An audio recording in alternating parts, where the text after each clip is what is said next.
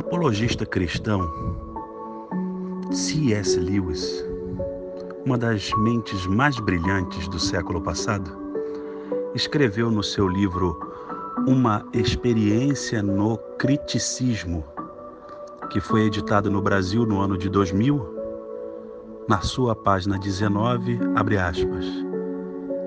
A primeira exigência que qualquer obra de arte impõe sobre nós é a rendição.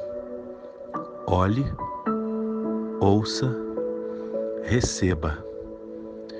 Fique de fora do caminho. Pois foi lendo C.S. Lewis, ao passar por esta frase, eu me lembrei da palavra de nosso Senhor nós podemos encontrar registrada no Salmo de número 24, que diz: Do Senhor é a terra e a sua plenitude, o mundo e aqueles que nele habitam.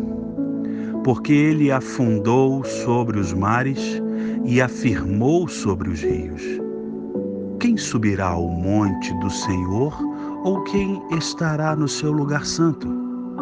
Aquele que é limpo de mãos e puro de coração, que não entrega a sua alma à vaidade, nem jura enganosamente.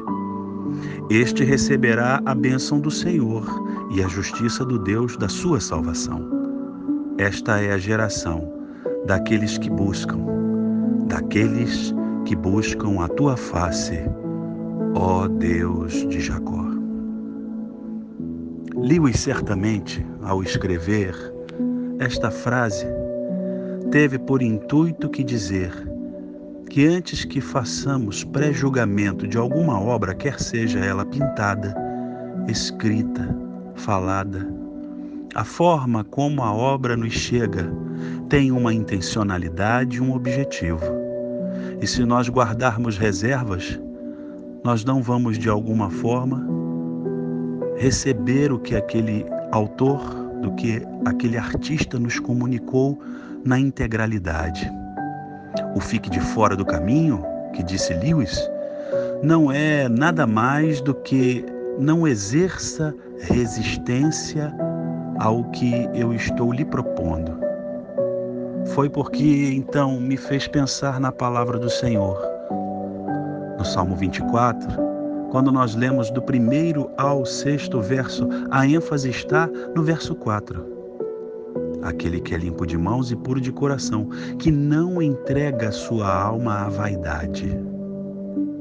Quantas vezes não nos achegamos a Deus cheios de vaidade, cheios de querência, como um filho cheio de vontade, que diz: Pai, eu queria assim, eu queria esse.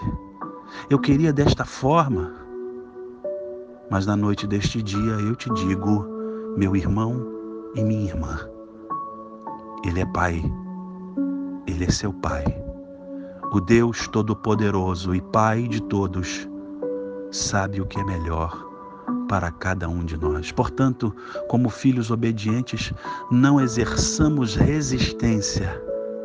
Fique de fora do caminho não exerça resistência. Talvez então assim o verso 7 comece a se cumprir na sua vida. Levantai, ó portas, as vossas cabeças, levantai, levantai-vos, ó entradas eternas, e entrará o Rei da Glória. E quem é este Rei da Glória?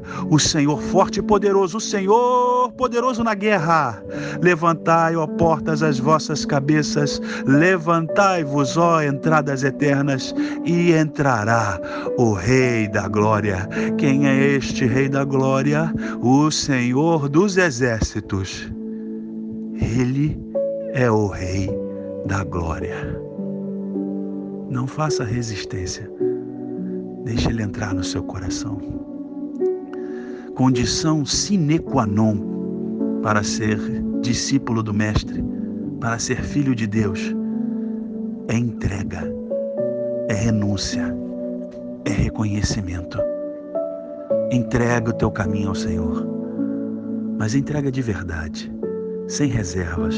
Não faça esforço. Não diga o que tu queres. Confia nele. E tudo mais, ele o fará.